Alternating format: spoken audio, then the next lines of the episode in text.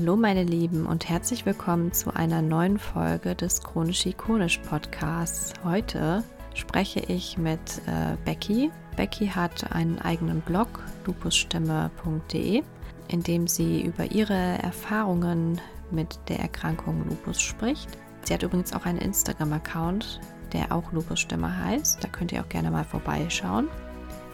Ja, und Becky ist Sängerin. Sie war sogar hauptberuflich Sängerin und äh, musste aber leider wegen ihrer Erkrankung ja diesen Beruf aufgeben, hat dann aber das Schreiben für sich entdeckt. Das Schreiben über ihre Erkrankung, über die Erfahrungen mit ihrer Diagnose. Und ähm, ja, wir haben ein ganz interessantes Gespräch darüber geführt, wie uns Singen, aber auch Schreiben, eigentlich Kreativität an sich helfen kann, mit so einer Diagnose und äh, ja, mit Krankheitssymptomen äh, besser umgehen zu können oder diese besser verarbeiten zu können. Es geht darum, was an kreativem Schaffen uns letztendlich hilft und ja, wie man, auch wenn eine Leidenschaft vielleicht wegfällt, dennoch auch immer eine weitere finden kann und man, man trotzdem einen Weg für sich findet im Leben und ähm, es geht darum, dass jede Zeit auch ihre Herausforderungen bereithält und ich muss wirklich sagen, eine sehr interessante Folge. Ich möchte nicht zu viel verraten. Hört einfach mal gerne rein. Und damit äh, übergebe ich jetzt auch an Becky, sodass sie euch ihre Geschichte erzählen kann. Und wünsche euch ganz, ganz viel Spaß mit der Folge.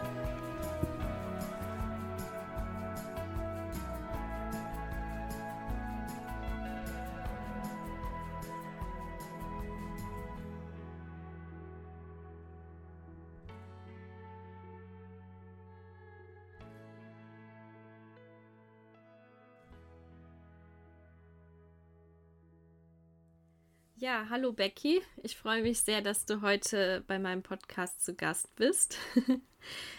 ähm, möchtest du dich denn einmal kurz unseren Hörern vorstellen? Hallo. Also den Leuten, die dich vielleicht noch nicht kennen. Ja, sehr gerne. Also ich bin die Becky, ich bin gerade 36 Jahre alt geworden. Ich komme aus Hof in Bayern ganz oben. An der Grenze zu Thüringen und Sachsen liegt es, ähm, in der Nähe von Fichtelgebirge und Frankenwald. Genau, ich, ich bin verheiratet und habe keine Kinder. Ich bin Musikerin, also Sängerin und ähm, studiere auch noch ein bisschen Theologie. Das mache ich mehr so Interesse halber. Ähm, Genau. Und ähm, dadurch, dass sich vor einigen Jahren Stimmprobleme bei mir eingestellt haben, musste ich so ein bisschen kreativ werden und mir andere Nebenjobs suchen, um äh, über die Runden zu kommen. Und ähm, bin jetzt, ähm, arbeite in der Firmen, Firma von einer Freundin. Und ähm, da mache ich ein bisschen Werbetexte, Newsletter schreibe ich oder auch ähm, ja, das ist eine Textilmanufaktur, also Werbetexte für Kissen, Decken und so weiter, was da eben so produziert wird. Ähm, außerdem habe ich angefangen, ähm, Kurse für Senioren anzubieten, so Smartphone-Kurse äh, und Tablet-Kurse und biete auch ähm, über die Diakonie läuft das, biete ich so einmal in der Woche eine Mediensprechstunde zusammen mit meinem Mann an. Da können dann die Senioren kommen, wenn sie irgendwie Probleme oder Fragen mit, zu ihren Computern oder Smartphones oder Tablets haben. Genau. Mhm. Und ansonsten, was mache ich gerne? Meine Hobbys ähm, sind, also ich lese sehr gerne, ich wandere auch sehr gerne. Ich mache, ähm, ich gehe gerne joggen, Fahrrad fahren. Ähm, ansonsten mag ich eigentlich alles, was so viele ähm, Sinne in Anspruch nimmt. Also zum Beispiel gehe ich sehr gerne in die Badewanne, wo es so schön warm ist und man irgendwie ein duftendes Badezusatz irgendwie hat. Oder ich liebe auch extrem sehr gutes Essen. Also wenn ich irgendwie das Gefühl habe, dass meine Sinne so richtig schön äh, gereizt werden, wenn irgendwas besonders gut riecht, besonders gut schmeckt, warm ist oder flauschig ist oder so, dann, dann bin ich immer ganz begeistert. genau. Ja, kann ich auf jeden Fall gut nachvollziehen. Das ist bei mir auch so. Ja, du hattest ja schon, bist ja schon so ein bisschen drauf zu ähm, sprechen gekommen, dass du dann hinterher etwas Stimmprobleme hattest. Also dir, das kam schon irgendwann jetzt dann im Verlauf zu der Situation, wo du dann gemerkt hast, dass dein, dass irgendwas mit deinem Körper nicht stimmt, ne? Mhm. Ähm, ja, welche Symptome traten da als erstes auf? Was ist dir da als erstes aufgefallen? Ja, also ich denke, das war spätestens 2015, dass ich irgendwie gemerkt habe oder das Gefühl hatte, mit meinem Körper passt irgendwas nicht. Ich konnte das aber nicht sehr gut formulieren. Ich meine, ich hatte irgendwie Schmerzen im Brustraum, manchmal rechts, manchmal links, aber meistens links. Das heißt, man hatte natürlich so ein bisschen Angst, dass vielleicht irgendwas mit dem Herzen nicht stimmt. Ähm, und ja, also das war ganz komisch und da habe ich auch ziemlich Schiss dann und teilweise auch Panik bekommen und ähm, bin dann auch zu Ärzten, also erstmal natürlich zum Hausarzt gegangen und die hat mich dann auch zum Kardiologen weitergeschickt. Da war aber dann eigentlich alles in Ordnung gewesen. Ja, also wusste keiner so genau, woher das jetzt kommt und was das ist. Und ähm, genau, dann ging das halt so, war mal dann wieder weg und dann war es mal wieder da und dann, ähm, dann war es, glaube ich, 2017, dann habe ich irgendwie ähm, immer mehr Kopfschmerzen gehabt, regelmäßig habe ich Kopfschmerzen gehabt. Das war vorher überhaupt nicht, also ich hatte fast nie Kopfschmerzen. Ähm, und dann haben irgendwie plötzlich angefangen, meine Fingergelenke weh zu tun. Die wurden dick und ähm, hat, ich hatte eben Schmerzen in den, in den Fingergelenken. Nee, beziehungsweise als erstes so im Daumen- und Handgelenk fing es eigentlich an. Da dachte ich, das ist so eine Sehnenscheidenentzündung oder mhm. sowas. Und dann habe ich irgendwie auch Schmerzen in den Fingergelenken bekommen. Und ja, irgendwie bin ich dann auch einfach plötzlich ohnmächtig geworden. Und es war alles ganz, ganz komisch. Und ich habe gedacht, oh, das ist, das fühlt sich alles seltsam an. Und dann habe ich schon mal mit einem Arzt aus meiner Familie darüber gesprochen. Und der hat dann gemeint, ja, also ich kann schon zum Hausarzt gehen, dass man vielleicht mal ein MRT auch machen lässt wegen den Kopfschmerzen und so. Aber für ihn hört sich das jetzt alles sehr nach Stress an. Diese ganzen sind so unspezifische Symptome. Und dann habe ich mir gedacht, naja, bevor ich jetzt wieder irgendwie so anfange, von einem Arzt zum nächsten zu laufen oder so. Ach ja, das hatte ich vergessen zu erzählen. 2015, meine Blutwerte waren auch nicht so ganz in mhm. Ordnung mhm. gewesen. Da, ähm, da, ähm, das wurde dann aber auf ein Antibiotika geschoben, das ich irgendwann vorher genommen hatte, weil sie sich dann auch wieder normalisiert hatten und so. Und auf jeden Fall ähm, habe ich dann gedacht, jetzt dann gehe ich halt mal zum Psychologen, damit ich irgendwie mhm. besser mit dem ganzen Stress klarkomme. Wir haben 2017 auch an einem Album gearbeitet, ganz intensiv, das wir dann Anfang 2018 veröffentlicht haben und mhm. waren da viel im Studio. Ich habe nur nachts einsingen können, weil der Produzent nur nachts gearbeitet hat. Also wir haben immer von 22 Uhr bis früh um fünf oder so oh, okay. äh, genau Mus Mus Musik gemacht und ich habe da natürlich auch gesungen und das war natürlich sehr herausfordernd teilweise auch gewesen und anstrengend. Mm. Und ja, genau. Und dann ähm, dachte ich erstmal, es wurde besser im Frühjahr zu, nee, so ganz war es nicht. Ähm, ich habe Anfang 2018 dann realisiert, beziehungsweise ich habe es zugelassen zu realisieren, dass meine Stimme irgendwie nicht mehr so mitmacht, wie ich das gerne will. Mhm. Ähm, und habe dann irgendwie gemerkt, irgendwas passt mit meiner Stimme nicht. Dann bin ich natürlich auch zum HNO-Arzt und so weiter. Und die haben dann gesagt, dass die Stimmbänder nicht mehr richtig schließen. Ähm, das ist zwar nicht so gut und ich habe dann Logo Logopädie verschrieben bekommen, habe ich auch gemacht. Dachte dann, es wird besser und körperlich ging es mir eigentlich auch besser. Aber dann auf Ende des Jahres zu wurde, wurde alles wieder schlimmer, auch körperlich wurde es immer schlimmer. Und dann habe ich mir das irgendwie mal alles aufgeschrieben und bin dann Anfang 2019 zu meinen Hausärzten gegangen, habe ihr das alles erzählt, was ich da für Probleme habe. Und dann hat die mich halt wieder irgendwie so, äh, keine Ahnung, hat sie mir Blut abgenommen, dann hat das Blut wieder nicht so gestimmt, dann hat sie mich zum MRT geschickt und zum Onkologen und keine Ahnung, aber es war ja alles in Ordnung gewesen. Bin noch zu einer anderen HNO-Ärztin gegangen, zu einer Stimmspezialistin, die hat mir dann nochmal äh, Logopädie verschrieben, hat mich außerdem zum Zahnchirurgen geschickt. Ich soll meine Weisheitszähne rausmachen mhm. lassen. Da können eventuell auch herkommen, die Stimmprobleme und so weiter. Und ach, Physiotherapie habe ich auch noch bekommen, wegen, falls es von Verspannungen kommt und so weiter. Mhm. Also ich bin da eigentlich echt äh, ziemlich viel unterwegs. Mhm. Ja, und dann, dann war eigentlich erstmal nichts mehr. Äh, stimmtechnisch war es auch kurz mal wieder ein bisschen besser gewesen.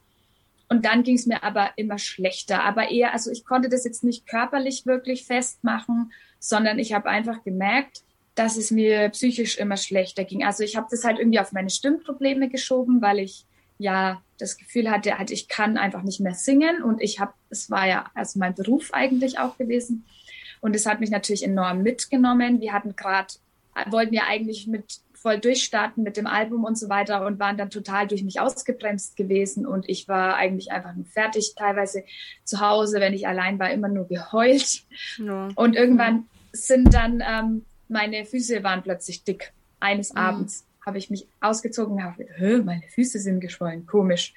Habe ich gedacht, na ja, morgen ist es wieder weg, aber am nächsten Morgen waren sie immer noch nicht dünn, sondern waren genauso dick gewesen und dann habe ich es halt irgendwie mit meiner Logopädin darüber geredet, dass ich, dass meine Füße dick sind und dann hat die gesagt, ich soll sofort zum Hausarzt gehen. Okay, habe ich mir gedacht, na gut. Dann bin ich zur Hausärztin gegangen und habe ihr das eben erzählt, wurde wieder Blut abgenommen und Urin. Ja, und dann war es eigentlich, also sie hatte dann schon gleich als Hausärztin die Vermutung gehabt, mhm. dass ich eben Lupus habe. Und dann hat's, mhm. äh, dann ähm, habe ich, hätte ich zwar erst ganz spät einen Termin beim Nephrologen bekommen, deswegen habe ich wieder den Arzt aus meiner Familie angerufen und habe gefragt, was ich machen kann, dass ich da ein bisschen früher einen Termin bekomme. Und dem hat es schon geschwant, dass das wohl eher ein Notfall ist und hat gesagt, ich mhm. soll gleich am nächsten Tag zu ihm ins Krankenhaus kommen. Und dann hat es so seinen Lauf genommen und eineinhalb Wochen später hatte ich dann die Diagnose, also mm. sicher die Diagnose, genau. Mm.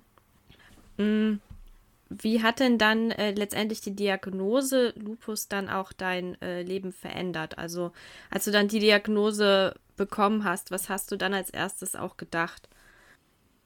Also irgendwie ist für mich schon so ein bisschen in dem Moment eigentlich eine Welt zusammengebrochen, weil ich hatte die ganze Zeit mir eingeredet, dass ich äh, bestimmt Hashimoto habe und nicht Lupus. Das mhm. war irgendwie so, so die, meine Hoffnung gewesen, dass ich halt nicht so eine ganz, ganz schlimme Krankheit habe. Und als dann irgendwie das feststand, dass ich das habe, habe ich irgendwie das Gefühl gehabt, dass ich jetzt wahrscheinlich gleich sterben muss. Also, mhm. und meine Nierenwerte waren auch sehr schlecht gewesen und mhm ja, das, also bei, da musste ja dann eine Nierenbiopsie gemacht werden und da waren sie dann irgendwie schon mal so kurz ein bisschen aufgeregt gewesen, dass wir jetzt sofort anfangen müssen mit Kortisonstoßtherapie und allen anderen Medikamenten und ähm, so ungefähr halt jede Sekunde zählt. Ähm, der Arzt hat zu mir gemeint, also wenn Sie nicht an die Dialyse wollen, dann müssen wir jetzt sofort anfangen, so ungefähr oder, oder halt so in der Art. Also und ich war einfach nur wow, Hilfe.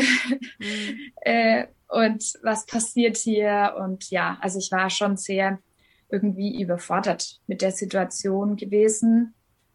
Und das, also das war so der erste Moment. Und dann im nächsten Moment habe ich mir gedacht, ach, na ja, jetzt bekomme ich ja Medikamente, jetzt ist es ja alles entdeckt und bestimmt ist dann in vier Wochen alles wieder gut und ich kann so weitermachen wie vorher und vielleicht ist ja dann auch meine Stimme wieder gut äh, vielleicht hängt es ja auch alles damit zusammen und dann und ähm, und dann ist es ja alles gut oder so, keine Ahnung.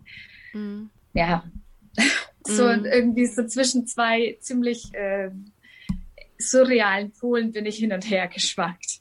Mhm. Also hattest du vor der Diagnose auch schon mal von Lupus gehört und äh, wusstest in etwa, was das ist? Oder äh, weil das hatte sich gerade so angehört, als hättest du äh, schon äh, irgendwie so eine Vorstellung davon, dass es eine ganz äh, schlimme Erkrankung und, ne?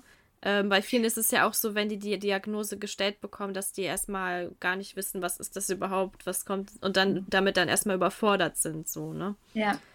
Genau. Also bei mir war es ja so, dass ich schon eineinhalb Wochen im Krankenhaus war und diese Diagnose eben im Raum stand, beziehungsweise hatte die mir Google auch da gleich angezeigt, als ah, ich mal kurz gegoogelt habe, äh, geschwollene Beine und so weiter. Ähm, und dann hatte halt mein Mann da viel recherchiert im Internet und gelesen und hat mir dann halt irgendwie auch Sachen mit, mitgebracht oder, oder mir das äh, sozusagen im Internet, also hat mir Links geschickt, dass ich mir das anschauen und lesen kann. Und ähm, hat dann zwar auch gelernt, also die Wahrscheinlichkeit ist so gering, dass du das hast. Ne? Mhm. Ähm, also er wusste ja nicht die Blutwerte und die Ergebnisse, die schon da waren, die eigentlich die Wahrscheinlichkeit sehr hoch gemacht haben, dass das alles auf mich zutrifft. Beziehungsweise hatte das nicht so einen Überblick gehabt. Und ähm, ich habe dann halt äh, eigentlich das nicht gelesen, weil ähm, mir das viel zu viel Angst gemacht hat. Ich habe halt immer nur von ihm so ein bisschen gehört und dann mal kurz und dann habe ich mir gedacht, nee, das will ich nicht lesen. Ich, ich, ich habe das nicht. Ich habe das nicht. Ich habe einfach gesagt, ich habe das nicht. Ich will das nicht mhm. wissen. Ich will nichts damit zu tun haben, weil ich habe diese schlimme Krankheit nicht. Mhm. Also ich habe schon nach den ersten Sätzen realisiert, dass es eine sehr schlimme Krankheit ist und habe mhm. mir dann halt bis zur Diagnose eingeredet, dass ich das nicht habe. Mhm. Ja. Genau. Ja, das kenne kenn ich auf jeden Fall auch ein bisschen. Also ich war, als, als bei mir die Diagnose gestellt wurde, ehrlich gesagt ein bisschen überfordert und wollte es auch nicht. Also ich hatte vorher noch nie von dem Wort gehört an sich. Ne? Also ja. ich äh, wusste überhaupt nicht, was da auf mich zukommt. Andererseits muss ich sagen, also bei mir wurde es ja mit 15 damals festgestellt, ne? Mhm. Und äh, dass ich da, ich habe es tatsächlich eher einfach so angenommen. Und mhm. man ist dann auch natürlich erstmal auch ein bisschen froh, dass es eine Erklärung an sich gibt. Auf der einen Seite ist man erleichtert und auf der anderen Seite ist man, äh, ja, äh, hätte man dann besser doch keine so, so heftige Diagnose bekommen, ne? Das ist dann etwas mhm. skurrile Situation auch teilweise, ne? Ja. Genau. Ähm, ja. Also diese Erleichterung, die war bei mir vielleicht auch, aber halt irgendwie so verzögert zu dem ich mhm. muss jetzt gleich sterben oder so. Ähm, und kam dann mit der Zeit eigentlich immer mehr, auch dass ich dann irgendwie gemerkt habe, okay, jetzt weiß man ja endlich, woher die Symptome kommen und kann endlich was dagegen unternehmen. Also das kam dann schon auf jeden Fall. Mhm. Wie hat sich denn äh, dann letztendlich deine Erkrankung im Laufe der Zeit äh, entwickelt? Also du hattest ja eben schon äh, gesagt, du, ähm, das wurde, ja, die haben gesagt, wir müssen das sofort behandeln. Ähm, und ähm, ja, dass es dann, sage ich mal, so, so eine Akutsituation dann auch war, ne? Ähm, wo man sofort handeln musste. Ja, wie hat dann letztendlich die Behandlung auch angeschlagen und äh, wie hat sich dann äh, dein Leben mit dem Lupus auch entwickelt nach der Diagnose? Ähm, es war so, dass ich halt gleich die Standardtherapie bekommen habe. Also bei mir waren ja die Nieren sehr stark angegriffen gewesen. Also die haben äh, nicht, nicht mehr gut funktioniert. Also ich glaube, ach, ich weiß es gar nicht mehr, über 90 Prozent oder so waren schon beschädigt gewesen mhm. von den Nieren. Und ähm, ja, da waren sie dann schon sehr erschrocken gewesen, dass das alles schon so weit fortgeschritten war.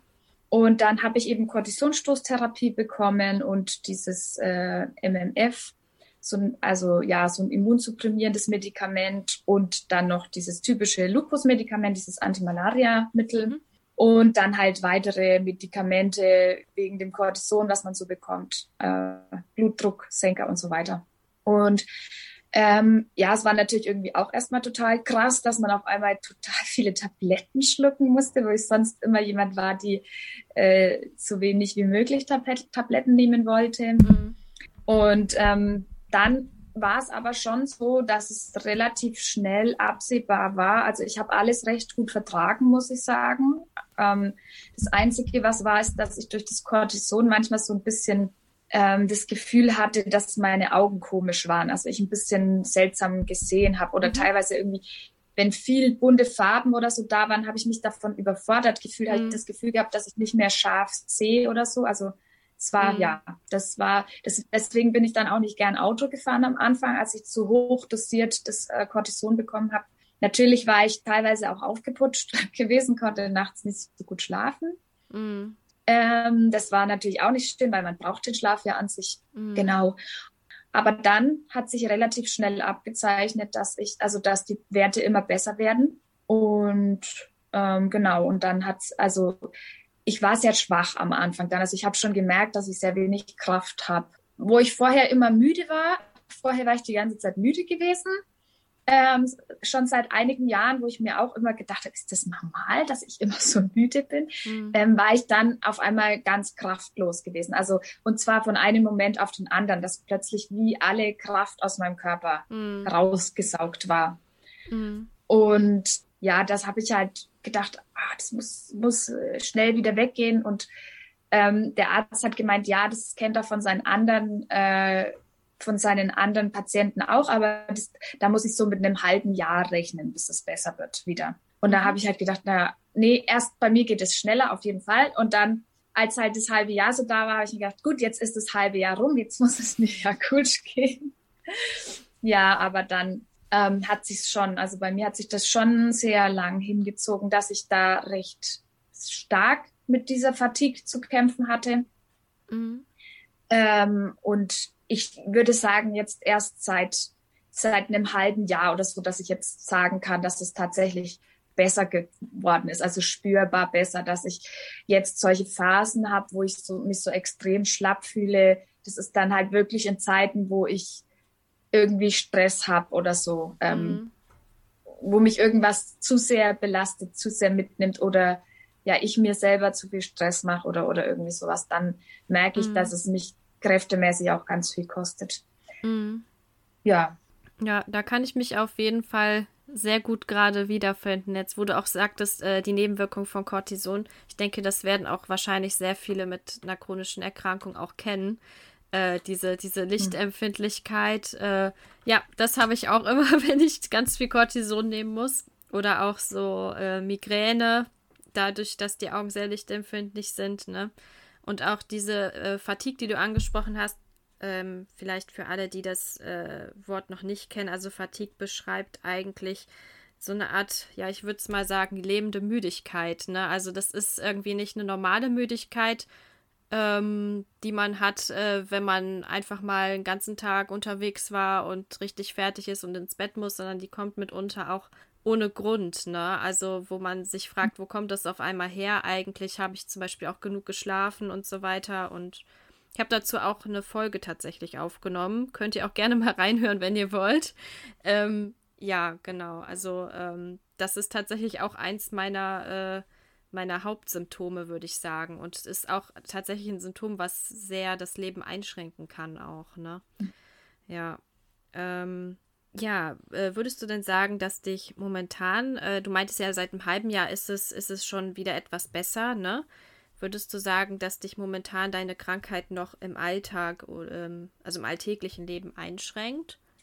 Ja, doch. Also ich meine, nicht mehr so wie vor einiger Zeit. Also ich, ich habe schon gemerkt, dass ich auf jeden Fall äh, mehr Kraft wieder habe, wofür ich auch echt extrem dankbar bin. Aber jetzt zum Beispiel auch in der Weihnachtszeit, also ähm, da hat man irgendwie scheinbar dann so ein bisschen mehr Druck. Man will, man will ja die Geschenke besorgen, alles schön machen. Ähm, und ähm, ja, da merke, also habe ich dann merke ich schon wieder jetzt auch die letzten Tage, dass ich dann teilweise nicht so viel Kraft hatte.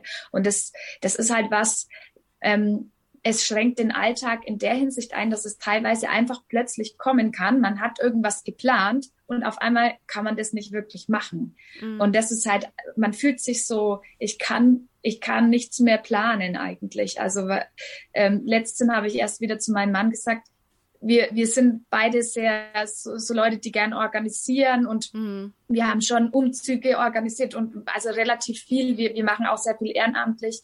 Ähm, bei uns äh, in, der, in der Jugendarbeit und so. Und da haben wir schon Freizeiten und alles Mögliche organisiert, Umzüge, ähm, Festivals, was auch immer. Also haben alles Mögliche mit organisiert. Und wenn ich bin halt auch so jemand eigentlich, wenn ich mir was vornehme, dann mache ich das auch, dann ziehe ich das auch durch. Hm. Und ähm, das ist halt was, wo ich mir manchmal jetzt denke, Mensch, ich nehme mir was vor und ich mach's nicht. Hm. Und ich und ich, ich bin so wütend dann, ich bin so hm. wütend, weil ich denke, oh Mann, du kriegst auch nichts mehr auf die Reihe. Ähm, ja, weil ich dann einfach energiemäßig äh, geht einfach nichts mehr. Hm. Oder ich, oder es ist dann teilweise, wie es letzthin war, wo, wo mich irgendwie dann ich irgendwie ja so, so seelisch einfach so mitgenommen war, dass ich einfach seelisch keine, keine Kraft hatte, irgendwie hm. was zu machen. Und dann selber ärgerlich auf mich selber, weil ich mir gedacht habe, wenn du was machen würdest, dann würdest du auch nicht so viel über irgendwas nachdenken oder so. Mm. Dann würde dir vielleicht helfen, aber ich hatte irgendwie einfach nicht die, die Kraft. Ich habe es nicht geschafft, irgendwie mich aufzuraffen. Mm. Ja. Ja, ja, da kann ich mich äh, auch sehr gut reinfühlen, äh, weil ähm, ich bin auch normalerweise so ein Mensch, der sich, also der immer gerne irgendwie Sachen, sag ich mal, richtig macht und zu 100 Prozent und so und dann Ja, das war, das war vor allen Dingen früher bei mir so. Und seit der Erkrankung ist es dann so, dass, also wenn man dann auf einmal merkt, man muss dann Pläne umwerfen, ist dann auf jeden Fall auch erstmal eine Umgewöhnung, ne? Wenn man das vorher ganz anders äh, ja, von sich kannte oder, oder ja, eine ganz andere Einstellung zu den Dingen einfach hatte. Ähm, ja, genau, das, äh, da muss man dann auch erstmal lernen, damit umgehen zu können, ne? Auf jeden Fall. Ja. ja genau. Ähm, gnädiger mit sich selber zu sein, aber damit wird man irgendwie auch gnädiger mit anderen, finde ich. Also das habe mhm. ich so bei mir bemerkt, wo ich da ja. auch erschrocken bin, teilweise, wie ich anderen manchmal das überhaupt nicht verstehen konnte, warum manche Leute irgendwie gesagt haben, es wird ihnen zu viel oder so. Mhm. Und man dann auch irgendwie plötzlich merkt, okay, krass, ich habe mhm. ja keine Ahnung, wie es anderen Menschen geht und wie viel ja. Kraft haben. Also warum war ich da so verständnislos oder so verurteilend mhm. teilweise gewesen? Ja, das ist echt ein ganz, ganz wichtiger Punkt. Das ist mir auch seitdem ich so die Erkrankung habe, beziehungsweise man muss sagen, seitdem die Erkrankung bei mir aktiver ist, ne, mehr im Leben vielleicht einschränkt, ähm, dass ich dann auch gemerkt habe, dass sich da grundsätzlich auch die, ja, also die Empathie natürlich auch geändert hat. Also ich war auch vorher schon ein empathischer Mensch. Das würde ich jetzt nicht sagen, dass ich da jetzt so ein, aber trotzdem, ähm, ja, ich, ich sag mal, wenn man das selbst durchlebt, hat man da einfach natürlich viel mehr Verständnis für, wenn andere in einer ähnlichen Situation sind. Das ist, ist ja auch klar. Und mhm. äh, ich habe auch gemerkt, man hat viel mehr irgendwie, also bei mir ist es so, ich, ich weiß nicht, ob bei dir auch, man hat irgendwie äh, viel mehr so, also man setzt den Fokus irgendwie auf andere Dinge. Also es ist einfach so, dass man viel mehr merkt, worauf es im Leben irgendwie so richtig ankommt, würde ich sagen. Ne? Also das, äh, was, was quasi wirklich wichtig ist. Ich weiß nicht, ob du da auch so die Erfahrung gemacht hast. Ja, also ich kann, ich kann verstehen, ähm, was du meinst. Also ich habe mhm. auch gemerkt, also was bei mir zumindest so war, war, dass ich irgendwie für so kleine Dinge auch viel dankbarer war. Ne? Also ja. zum Beispiel, wenn ich dann mal es geschafft habe zu putzen oder sowas, ähm, oder an, nachdem ich dann mal irgendwie eine Woche lang fast nur gelegen war, weil, weil ich keine Kraft hatte und ich mir gedacht habe, also wenn das jetzt so weitergeht, habe ich keine Ahnung, was ich machen soll. Ähm, und dann, als es wieder besser wurde, wie dankbar man dann für jeden Handgriff ist, den man machen mhm. kann. Das, also das fand ich auch sehr, sehr krass. Und natürlich ja. wird einem dann auch bewusst, was, was ist eigentlich wichtig ähm, und, und was ist eigentlich nebensächlich. Ja, dann bekommt man natürlich, also man werden irgendwie andere, andere Dinge nochmal ganz wertvoll. Mhm. Ja, dass man auch so dankbar dafür ist, wenn es einem, sage ich, wenn man gerade so Phasen hat, wo es einem gut geht, ne? Dass man ja. genau weiß, das ist nicht, äh, also wo man vielleicht früher, als man noch in Anführungsstrichen gesund war, dann immer so, äh, die, äh, so das als selbstverständlich angesehen hat, aber das ist mittlerweile einfach nicht mehr so, ne? Und wo man sich vielleicht, mhm. also ich habe das auch oft, dass ich so auf früher zurückblicke und mir denke, ähm, ja, also warum, also warum war ich da in der Situation gerade so, so deprimiert? Eigentlich ging es mir ja gut und so im Nachhinein blickt man drauf und denkt sich, ich hätte die, ich hätte das Ganze viel mehr auch wertschätzen können an sich, ne? dass ich gesund war und viel mehr machen konnte und so weiter. Äh, aber gleichzeitig ist es für mich dann auch so interessant zu sehen, dass, dass ich dann teilweise in Situationen, wo ich dann, sage ich mal, gesund, äh, gesund war, äh, dann irgendwie trotzdem nicht glücklich war, so, ne? Das ist äh, ganz interessant. Also, mhm. dass man ja, sich vielleicht auch immer irgendwas sucht, was gerade nicht so, nicht so stimmt im Leben und sich daran so festbeißt. Und das versuche ich auch mittlerweile nicht mehr so zu machen, ne? Mhm. Sondern die Dinge ja. einfach mehr wertzuschätzen. Ja, so wie sie sind, auch zu nehmen vielleicht, ne? Also ich habe mir da bei mir auch schon mal Gedanken drüber gemacht, so weil man sich manchmal denkt, ach ja, früher war irgendwie alles einfacher. Mhm. Aber ich bin da tatsächlich zu den Schluss gekommen, dass es nicht so war. Ich meine, natürlich, man kann jetzt sagen, es waren vielleicht nicht so schwerwiegende Probleme oder sowas, aber mhm. ähm, wenn ich, also ich habe auch schon mit, ähm, mit 2000, also als 2008 habe ich schon irgendwie eine Angststörung bekommen. Mhm. Und da hatte ich auch echt damit zu kämpfen. Und ich, ich weiß noch, also das war eine unglaublich harte Zeit gewesen. Und bis ich das dann halbwegs irgendwie so im Griff hatte, dass ich damit ungefähr normal wieder weiterleben konnte und es nicht irgendwie jede, jede Sekunde äh, meines Lebens bestimmt hat, wo ich nicht geschlafen habe oder so.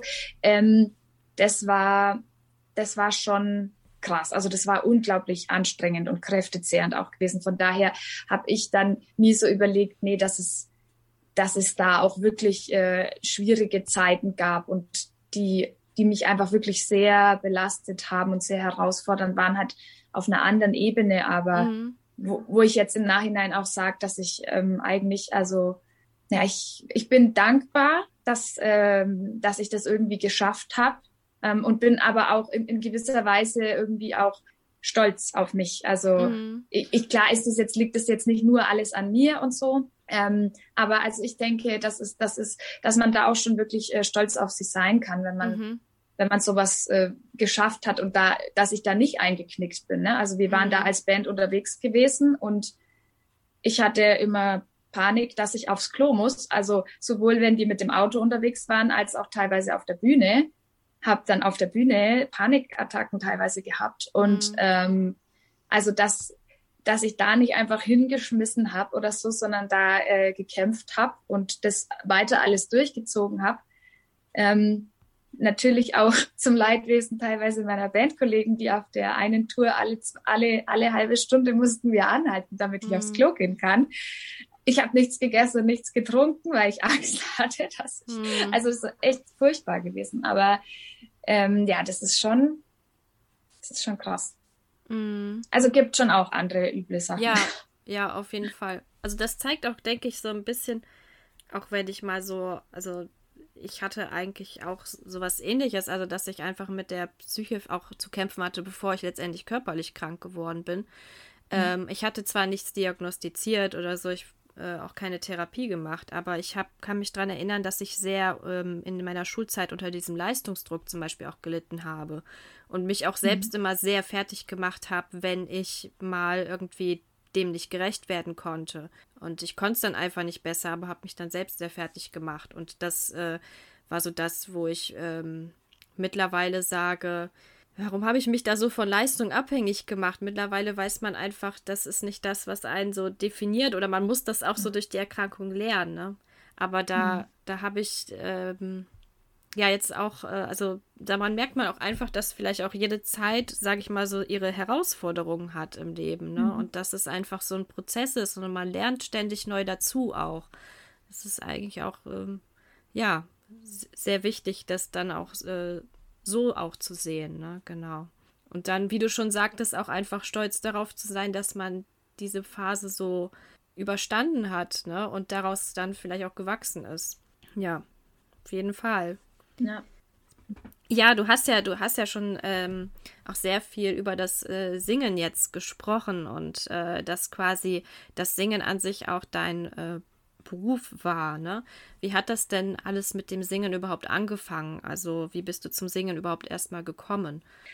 Ja, also das war so, dass meine Familie schon immer eine sehr musikalische Familie war. Also von klein auf kenne ich das. Mein Papa ist Pfarrer und der war so der, der Pfarrer, der immer nur mit Gitarre unterwegs war. Also der hat überall seine Gitarre ausgepackt und hat dann auch gesungen. Und wir haben als auch, auch als Familie ganz viel miteinander gesungen. Und ähm, irgendwann hat dann, also wir, wir haben dann auch Klavier gelernt, mein Bruder und ich. Ich wollte auch schon immer, seitdem ich das gesehen habe, dann bei meinem Bruder wollte ich dann auch immer Klavier lernen.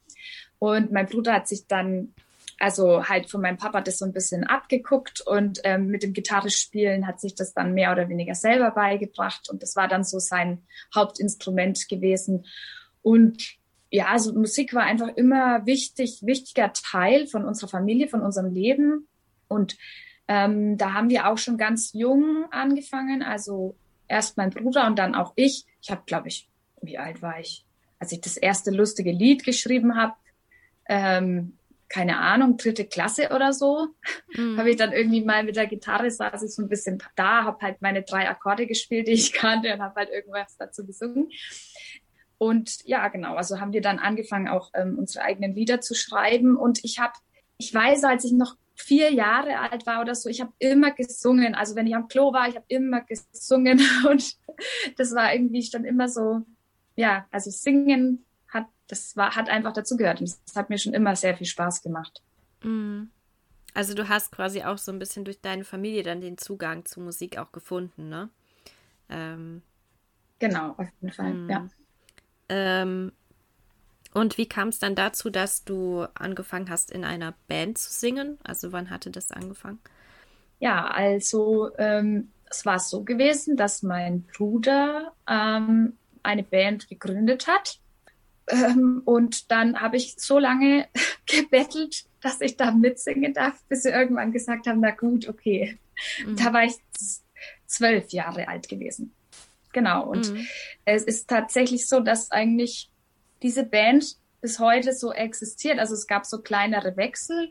Mhm. 99 kam dann unser jetziger Schlagzeuger dazu, der auch heute mein Mann ist. Ähm, mhm. Genau. Und äh, ja, also diese Band existiert bis heute. Natürlich müssen wir gerade pausieren wegen mir, mhm. leider. Aber ähm, ja, genau. Und so kam das dazu. Mhm.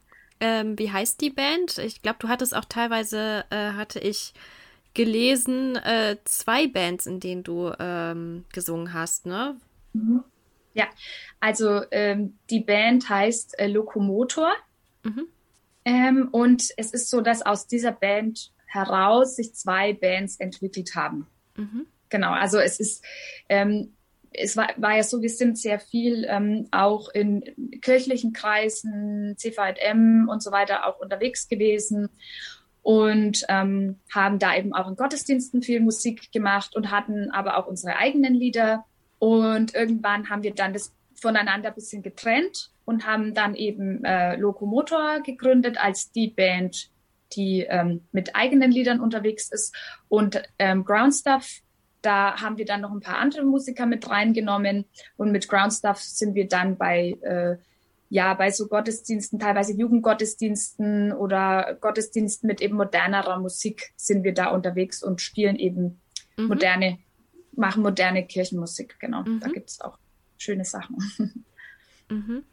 Ähm, ich hatte auch äh, mal auf deinem Blog geschaut. Da hattest du geschrieben, nachdem ich sehr darunter gelitten habe und immer noch leide, äh, dass ich zurzeit nicht wirklich singen kann ist mir der Gedanke gekommen, dass ich trotz allem noch eine Stimme habe, wenn schon keine Singstimme, dann wenigstens eine Schreibstimme, mit der ich mich ausdrücken kann. Also war es dann so, dass dich die Erkrankung dann auch in dem Hobby eingeschränkt hat? Ja, also ob es jetzt tatsächlich mit dem Lupus zusammenhängt oder nicht, das sei mal dahingestellt. Das wird mhm. mir jetzt wahrscheinlich kein Arzt so attestieren, aber ich denke schon, ähm, dass äh, ich hatte sehr viel Stress grundsätzlich. Mhm. Also ich denke, dass der viele Stress wahrscheinlich auch die Krankheit ein bisschen ausgelöst hat und dann, dass der Stress zusammen mit den körperlichen Attacken, die ich da innerlich erlebt habe, die ich natürlich teilweise nicht so wahrgenommen habe, aber irgendwann meine Stimme auch gesagt hat, also nee, kein Bock mehr. Ähm, mhm. Körperliche Verfassung legt sich ja oft auch als erstes mit auf die Stimme. Mhm. Und genau deswegen hatte ich dann eben diese Stimmprobleme. Und früher war es tatsächlich für mich so gewesen, dass Singen immer was war, was mich runtergebracht hat. Also wenn es mir mal nicht so gut ging, habe ich mich ans Klavier gesetzt und habe ähm, gesungen, solange wie ich eben Lust hatte. Und es war, das war balsam für meine Seele gewesen. Also. Da, also da, da war ich ganz allein, da wollte ich auch gar niemanden da haben. Da habe ich einfach irgendwas gesungen. Ich weiß auch gar nicht, ob es Sinn gemacht hat. Aber ähm, ich habe einfach gesungen, ich habe mir irgendwas von der Seele gesungen und ähm, das war, ja, das war für mich extrem wichtig und es mhm. hat mir super gut getan. Mhm. Und nachdem ich dann die Diagnose, also schon vorher, hatte ich das nicht mehr natürlich, ne? weil wenn ich mich ans Klavier gesetzt habe und singen wollte, dann hat es nicht so funktioniert, wie ich mir das vorgestellt habe. Mhm. Und da war überhaupt nichts, dass es mir gut getan hat, sondern das hat mhm. mich dann eher ein bisschen aggro gemacht mhm. ähm, dass ich halt jetzt da einfach nicht mehr so singen kann und dass ich das, was mir so gut getan hat und ähm, ja, dass das mir jetzt in gewisser Weise irgendwie halt, dass ich das jetzt nicht mehr habe. Das war sehr, sehr schwierig, sehr herausfordernd. Dann natürlich nach der Diagnose umso mehr vielleicht noch, weil ich da natürlich das mir sehr gewünscht hätte, ne? das, um das mhm. zu verarbeiten, mhm. dass ich mich ans Klavier setzen kann, dass ich mir das irgendwie von der Seele singen kann. Mhm. Ähm, das, diese Möglichkeit hatte ich dann in der Art natürlich nicht. Und das war, mhm. ähm, ja, war schon eine krasse Herausforderung. Mhm. Und ähm, dann habe ich eben irgendwie, also das wusste ich schon so ein bisschen in mir, dass ich auch gern schreibe. Mhm. Und dann habe ich irgendwie gemerkt, es tut eigentlich auch ganz gut, mir mal so ein bisschen was von der Seele zu schreiben. Also mhm.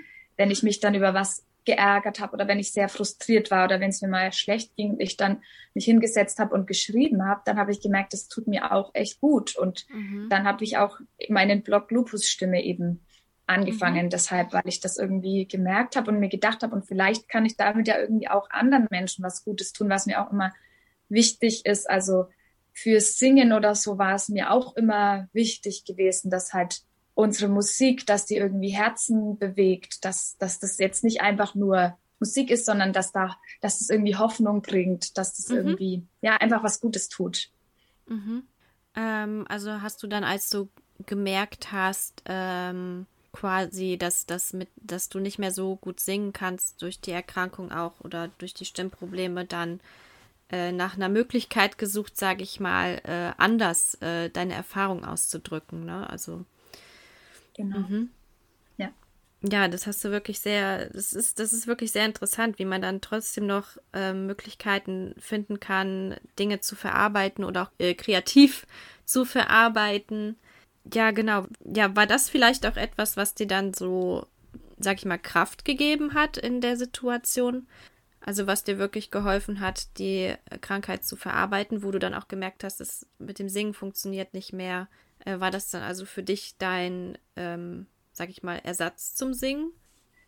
Ja, also in gewisser Weise schon. Ähm, was ich auch noch teilweise mache, was mir hilft, ist irgendwie einfach so ein bisschen Klavier zu üben. Mhm. Früher habe ich es gerne einfach ja frei irgendwelche Akkorde einfach gespielt und dazu gesungen. Und nachdem es jetzt nicht mehr geht, äh, ist es nicht mehr so schön. Aber wenn ich jetzt einfach irgendwelche Stücke habe und die übe am Klavier oder so, merke ich auch, dass mir das noch gut tut. Mhm. Wahrscheinlich ist es tatsächlich einfach dieses äh, kreativ zu sein oder so, dass das schon mhm. hilft. Ja, das, also ich denke schon, dass mir das auf jeden Fall äh, sehr geholfen hat und ähm, ähm, es hat mir auch dabei geholfen, dadurch, dass mein Glaube ja sehr, sehr wichtig ist in meinem Leben und in die, und schon vorher in der Zeit irgendwie mein Gottesbild sich so ein bisschen ähm, verändert hat und mhm. da natürlich nochmal dann irgendwie so, okay, mhm. wie, wie ist jetzt mein Gottesbild, wie kann ich das alles mit meinem Glauben zu vereinbaren? da dann zusammen das mit dem Schreiben, dass ich dann manchmal irgendwie auch meine Wut, die ich auf Gott hatte oder so, dann irgendwie mhm. in die mhm. Tasten hauen konnte und da dann auch manche Erkenntnisse hatte, dass mir wirklich ähm, weitergeholfen hatte und ich dann irgendwie auch das Gefühl hatte, dass sich da mein Glaube weiterentwickelt hat, dass ich da irgendwie mhm. ja wie gefühlt Gott näher kommen konnte oder so. Ja. Mhm. Ja, das stimmt. Das ist natürlich auch äh, etwas, was sich dann durch so eine Erkrankung auch nochmal verändert, sage ich mal so. Mhm. Die Beziehung ja. zu Gott oder zum Glauben generell, ne, woran man auch immer glaubt, das, äh, das wird davon natürlich auch sehr geprägt, auf jeden Fall. Ja, ähm, was würdest du sagen? Also ähm, hat dir dann am, wie du gerade sagtest, am Klavierspielen oder am Schreiben, so warum denkst du, hat dir das so geholfen in der Situation? Weil ich hatte jetzt letzte Woche auch äh, mit jemandem gesprochen, der sehr kreativ ähm, Schmuck gestaltet und die, sie hatte darüber gesprochen, ja, dass es dieser Flow ist, also dass, dass sie dann zur Ruhe kommen kann, auch in diesem Prozess. Ja, und, äh, und quasi mal auch die Gedanken ausschalten kann unter Umständen und einfach mal an was anderes denken kann. Ist es bei dir ähnlich oder was ist es da, was dir dann so in diesem Kreativitätsprozess hilft? Ja, also beim Klavierspielen ist es auf jeden Fall sehr ähnlich tatsächlich. Also du hast da, du konzentrierst dich dann, also in meinem Fall dann jetzt auf die Noten und ich mhm. spiele das dann und wenn dann einfach die, die Finger irgendwie, wenn es dann endlich funktioniert und ich das Stück irgendwie spielen kann und die Finger dann halt so das machen, was ich will, das ist, das, das gibt ein schönes Gefühl und man, ja, man, man, man hat halt wirklich ein was, auf das man sich fokussiert und dann kommt da irgendwie eine schöne Melodie raus und zurück, die einem was gibt. Das ist, also das ist auf jeden Fall unglaublich gut, um zur Ruhe zu kommen, also mhm. um eben Gedanken abzuschalten. Beim Schreiben ist es anders. Da ähm, lässt du ja gerade den, du gibst den Gedanken Ausdruck und mhm. dadurch sortieren sich die Gedanken. Du, also es ist, äh, Schreiben finde ich gut, wenn, wenn irgendwie gerade sich das Gedankenkarussell dreht und man irgendwie wütend ist oder sowas. Ähm, weil man die Gedanken sortieren kann. Also bei mir ist es zumindest so. Und ähm, ich irgendwie dann irgendwie einen roten Faden vielleicht am Ende finden kann und irgendwie zu einem Ergebnis kommen kann und dann nicht in dieser in dieser Wut oder in der Emotion, welche Emotion ich auch immer habe, stecken bleiben muss, mhm. sondern irgendwie das sich sozusagen zu was kanalisiert, was dann irgendwie auch was Gutes hervorbringen kann. Das mhm. ist so das, was beim Schreiben passiert. Und das, ähm, das Klavierspielen ist, ich glaube, ich würde jetzt niemals ähm, ein Klavierstück üben, wenn ich, wenn ich irgendwie wütend bin oder so. Das ist dann eher was so, ich merke auch dann eigentlich oft erst beim Spielen, dass es mich eigentlich total beruhigt und dass es mhm. mir sehr gut tut. Mhm. Ja. Ja, das ist ein Punkt, den ich auch schon in einigen Gesprächen so mitgenommen habe. Dass es einfach dieses ist, äh, etwas, also eine neg negative Emotion oder diese, diese Erfahrung in etwas Positives zu verwandeln, mhm. ne? Und mhm. etwas positiv besetztes. Ähm, dass das anscheinend auch sehr, sehr weiterhilft im Umgang mit, mit dann einer Erkrankung oder generell auch negativen Erfahrungen, was auch immer mhm. es sein mag. Und ja. ähm, es ist vielleicht auch so ein bisschen dieser, sag ich mal, dieser, dieser Schaffensprozess, also dass du weißt, du hast hinterher etwas Schönes geschaffen an sich.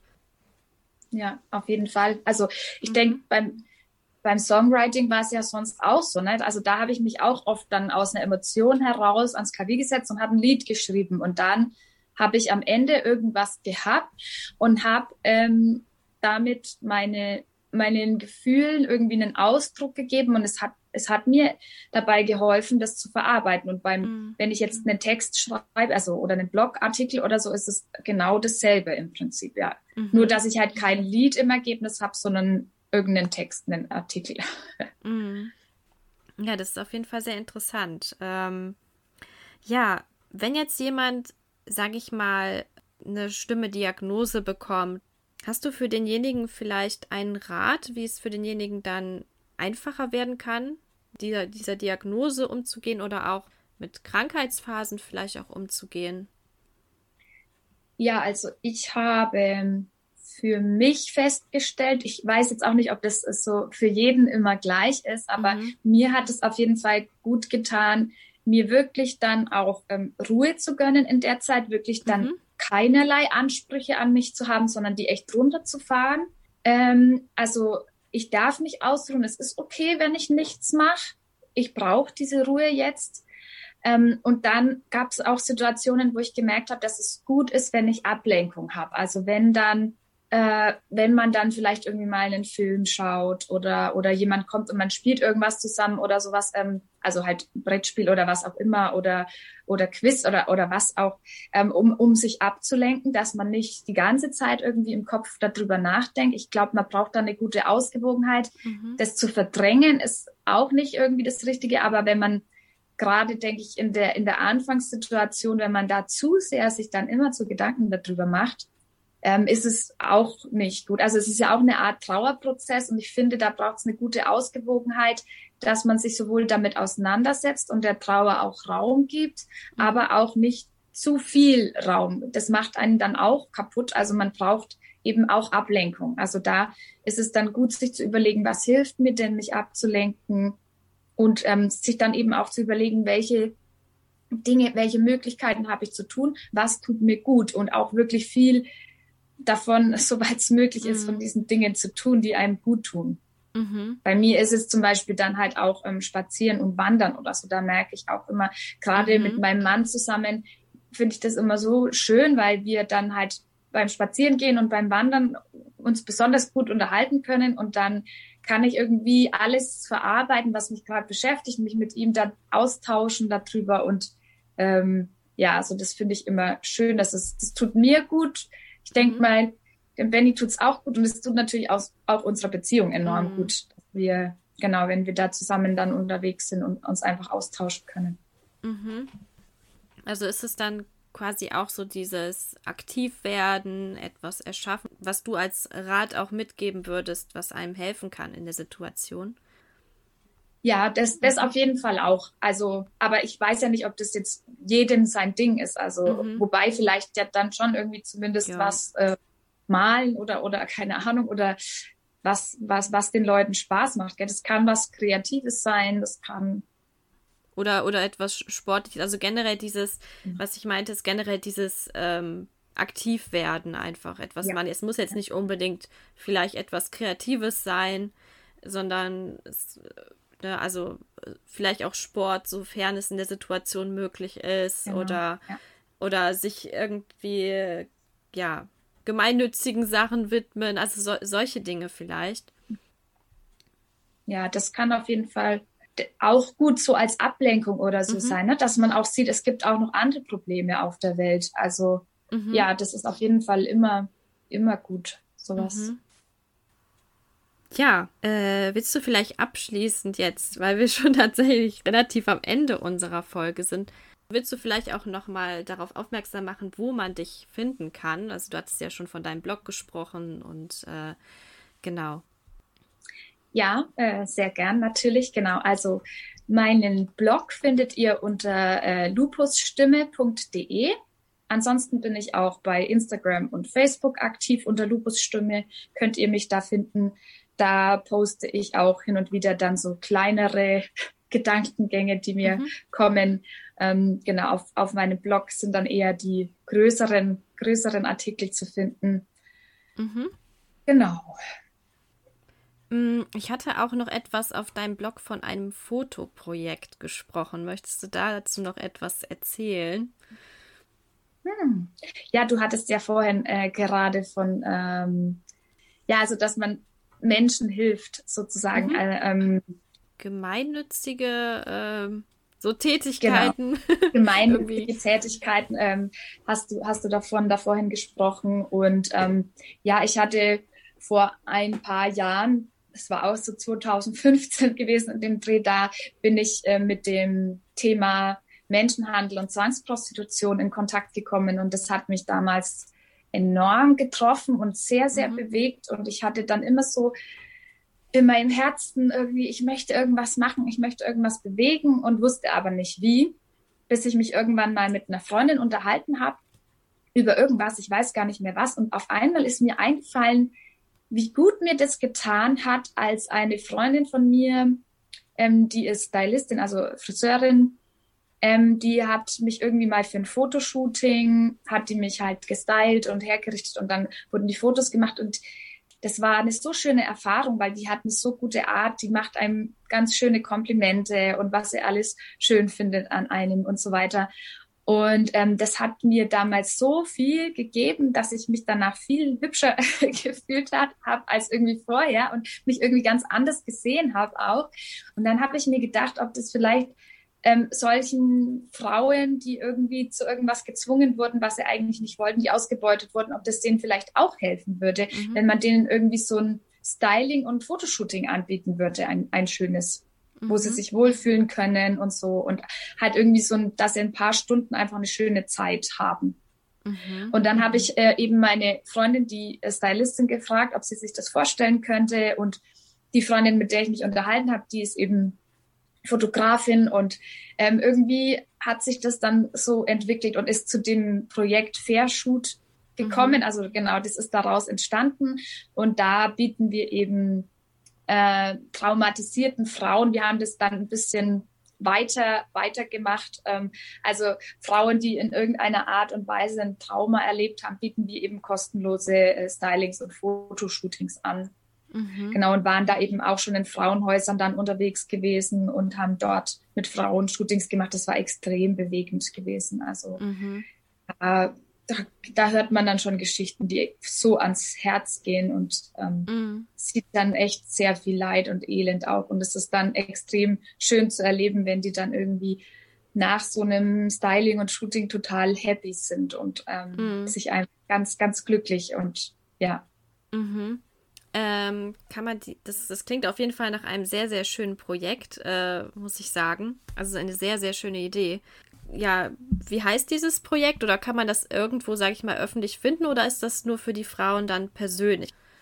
Ja, also wir haben eine Homepage, da kann man ein bisschen was anschauen. Mhm. Also Fair Shoot, wie, wie fair, wie das faire Essen auch und Shoot wie Shooting, mhm. fairshoot.de.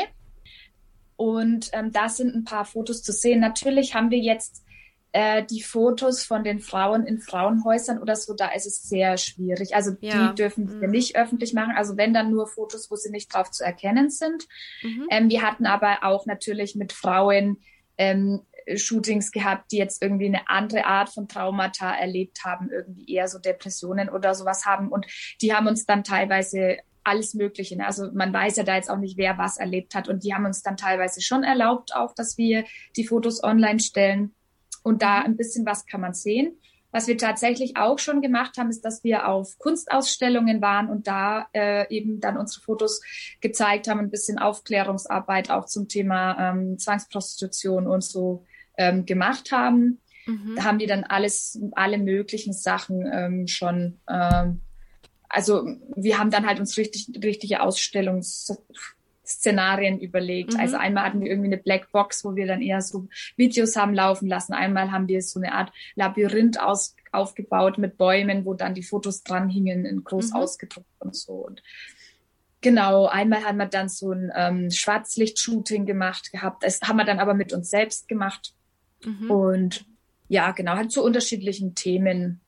In den letzten Jahren war das jetzt natürlich ein bisschen eher auf Eis gelegenes Projekt wegen Corona. Mhm. Wir hatten gerade eigentlich geplant, ähm, das ein bisschen umzugestalten und eher so kleine Videos mit den Frauen zu machen. Ja, aber das ist nicht dazu gekommen, weil dann eben mhm. Corona kam und das alles dann irgendwie durch die ganzen Kontaktbeschränkungen und so. Und mhm. auch, weil es mir dann noch nicht so gut ging, ich einfach noch nicht fit genug war, irgendwie, um jetzt noch ein Projekt mhm. irgendwie zu. Bin gerade damit beschäftigt. Ich habe jetzt ähm, Gesangsunterricht und bin da hart am Arbeiten, um ähm, eine neue Technik sozusagen zu lernen und einfach wieder singen zu können. Mhm. Genau. Aber es mhm. ist natürlich, kostet auch gerade Zeit und Kraft. Mhm. Ja, dann drücke ich dir auf jeden Fall da ganz fest die Daumen, dass äh, das einmal äh, mit dem Singen dir weiterhilft und äh, ja, dass ihr vielleicht doch noch das äh, Projekt wieder aufnehmen könnt, sobald sich die Corona-Lage vielleicht etwas entspannt. Ich glaube, da mhm. hoffen wir ja sowieso alle drauf. Ähm, und ja, dann danke ich dir auf jeden Fall für das sehr schöne Gespräch, Becky. Und äh, genau. Danke dir für, ähm, für die Einladung und ähm, das schöne Thema auch. Also ich fand ja, dass du dir auch echt gute Fragen überlegt hast, wo man, wo man sich auch was mitnehmen kann, vielleicht hoffentlich, wenn, wenn man sich das anhört. Ja, das hoffe ich auch sehr. Also ich denke auf jeden Fall. Also ich konnte auf jeden Fall schon einiges mitnehmen.